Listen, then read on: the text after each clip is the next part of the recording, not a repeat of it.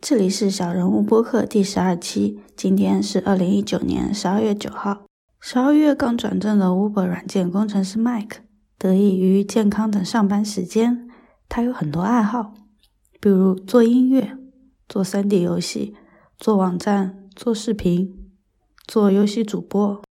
他在游戏中学会感同身受，他在直播中探索自己的性格。此外，我们还聊了荷兰文化。荷兰人讲话很直接。荷兰人对同性恋的看法。荷兰人也催婚吗？他父母如何看待他玩游戏这件事？For the coming Christmas, I will probably go home to visit my parents. You can edit. Goedenavond like, iedereen. What? I think recently I had some really good curry. Question? 连线一下小刘。 Actually, I do have a question for that. Yeah. How does it feel to be 9,000 kilometers away from everyone you grew up with? Hello，大家好，欢迎收听小人物，我是阿乐，住在荷兰。在这里，你可以听到各行业小人物的工作、思考与生活。欢迎发邮件 a nobody 点 fm at gmail 点 com 留言反馈，或登录网站 a nobody 点 im 获取更多信息。 大家好，今天的节目会有点特别，因为我要用我六级没过的英文水平，跟我们邀请到的荷兰籍兼职游戏主播聊聊荷兰文化。他目前是 Uber 一名软件工程师，托我们节目的福，这个月他就转正了。So Mike, congratulations for your promotion. Thank you very much. How do you feel about it? It's uh, it was quite an experience. At first, I thought I would not get it straight away, but I think that by doing just hard work, I, I got it. Cool. So I made the milk tea for you. How does it taste? Yes. it was it was very sweet. First of all, sweet of you to make it for me. Uh-huh. Thank you oh, very yeah. much. That was nice and I really like the the sweetness mm-hmm. that kind of came with the tea itself. Because mm-hmm. normally when you drink tea, you just drink, you know, like warm tea. Yeah. But then here you have kind of like a more colder, kind of a cooler drink, something that you would, you would definitely use as a replacement for something like a soft drink. Now you are a full-time software software engineer but absolutely correct. But also doing lots of other things. Be a game streamer, mm-hmm. maintain your own project, mm-hmm. make 3D games. Are you tired? Short answer yes. I enjoy doing a lot of things, but I really don't look at my own health when I do all of these things. Mm-hmm. So I have a very clear ba- like a very clear balance between things that I like to do as a hobby mm-hmm. and things that I like to do as as work. Yeah.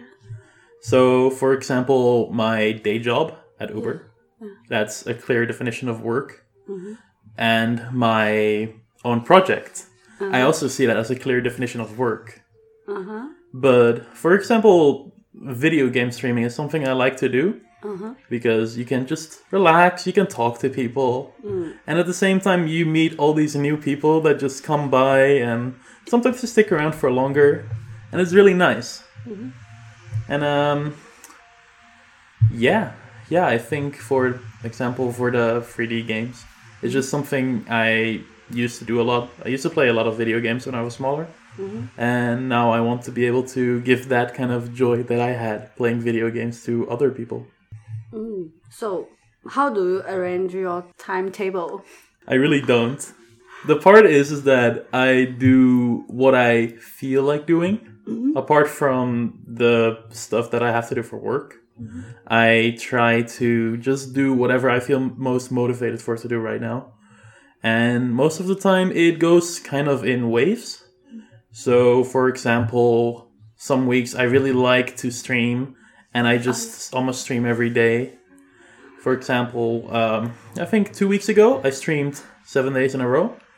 I um, I got 20 hours of streaming done in a single week, and it was just really enjoyable because we had something going, uh-huh. and every day after work I just felt like, yes, I want to go go back and enjoy that adventure that we were having together.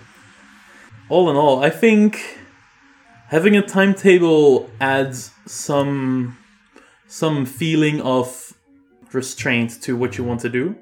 So you feel like, okay, this next hour I have plans to work on this, so I cannot do anything else. And I don't want to have that feeling when I'm working on something. Mm-hmm.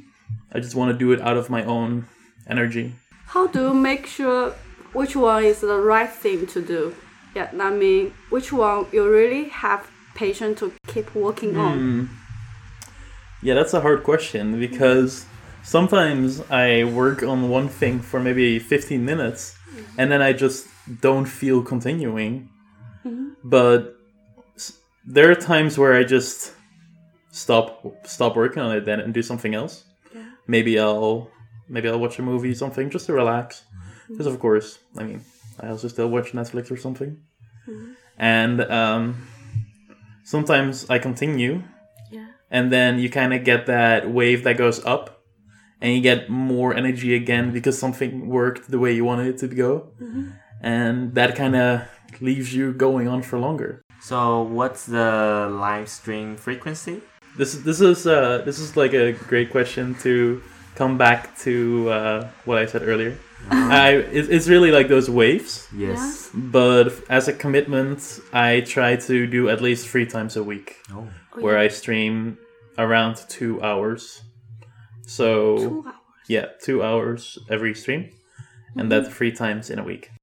Mm-hmm. So I have a schedule, mm-hmm. which is set to Monday, Thursday, and Saturday, Yeah. and the other days are then for, for example, my other projects, Yeah.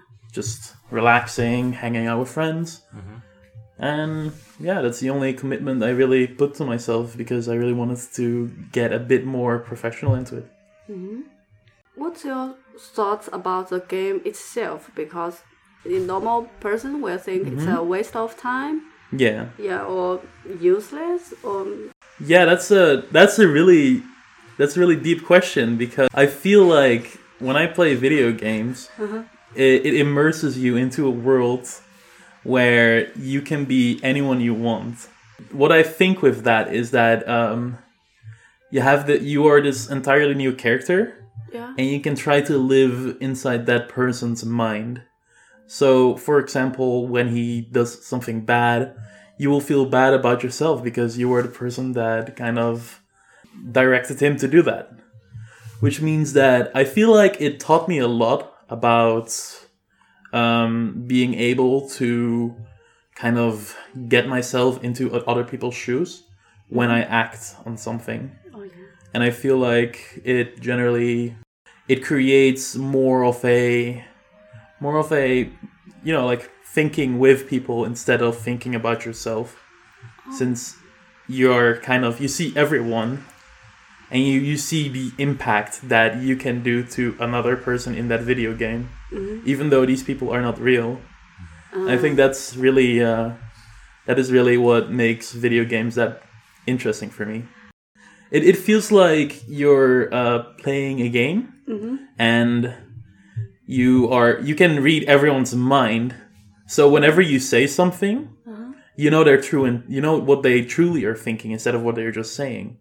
And i think that's something that you can learn a lot about because a lot of well-written games will take that quite realistic. So, what about your parents' thoughts about you playing games?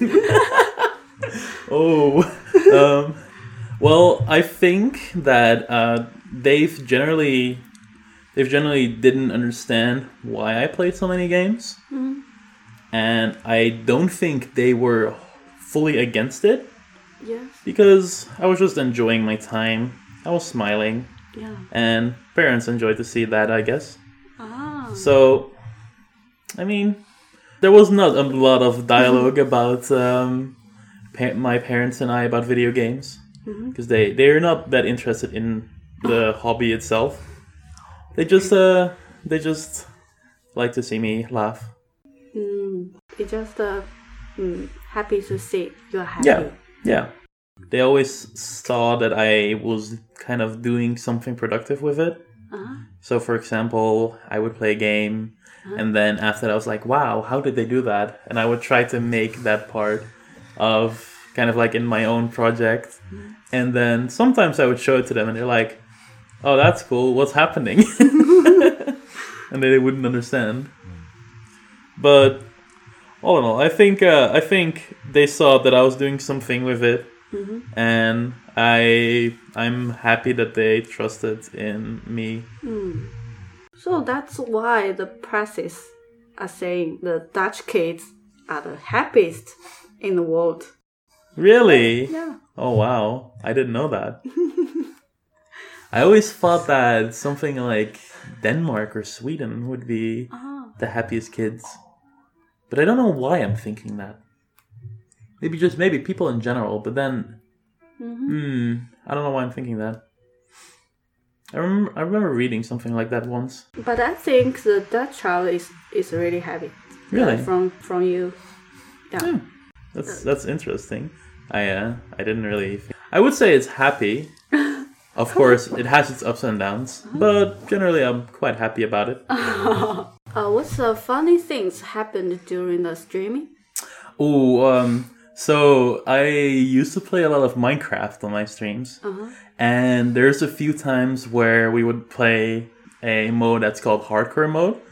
This means that if you die in the game, your entire level is gone.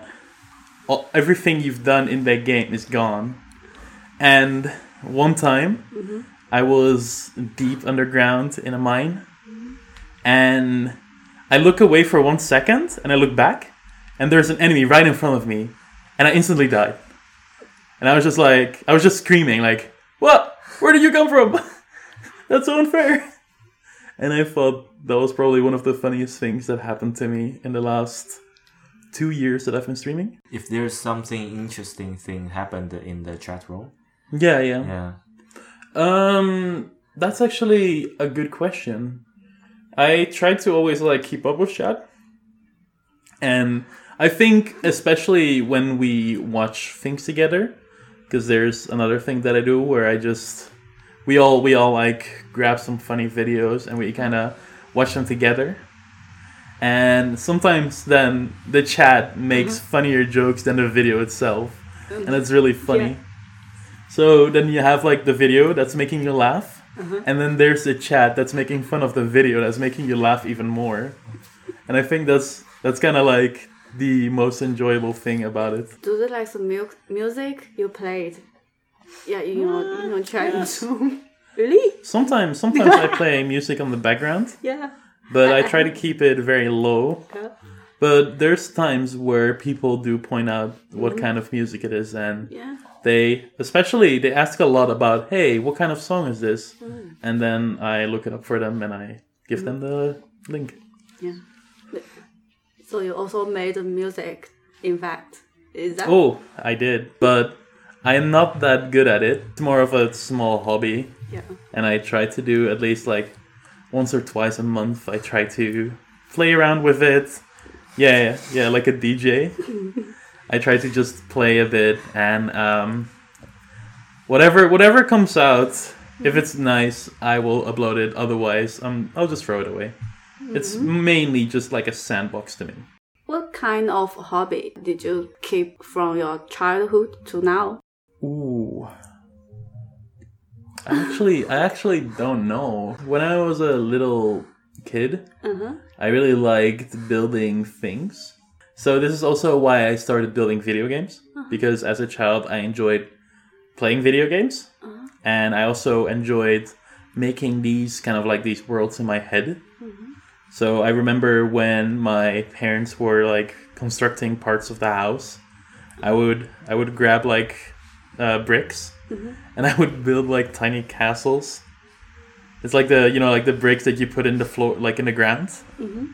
I would build like a small castle out of that, and then I would um, I would basically kind of like build build small things around it. Even though it's like one brick, it would be a house to me. And I thought then like, wow, this is my kingdom, and I want to be super cool here. But of course, then they grabbed the bricks because they needed them for construction. Mm, Mm, so the next part of the question is the Dutch culture with Chinese culture. Oh, interesting. So I must say beforehand, I don't know a, a lot about Chinese culture. Yeah, I know. So We, we can compare each other. yeah, that sounds great.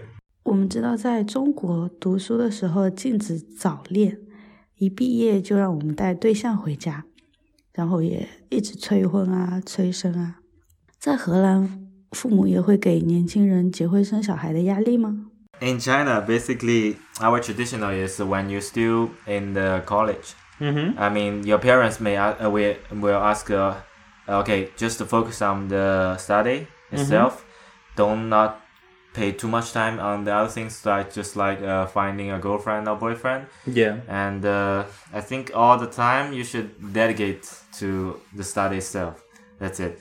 But just after your graduation, your parents change their, their direction immediately. They ask you, okay, when do you get your girlfriend home or something like that? Yeah, yeah, yeah. Yeah, I think uh, I think that's something that's actually very uh, that's very uh, much the same. Oh, really? Really, yeah.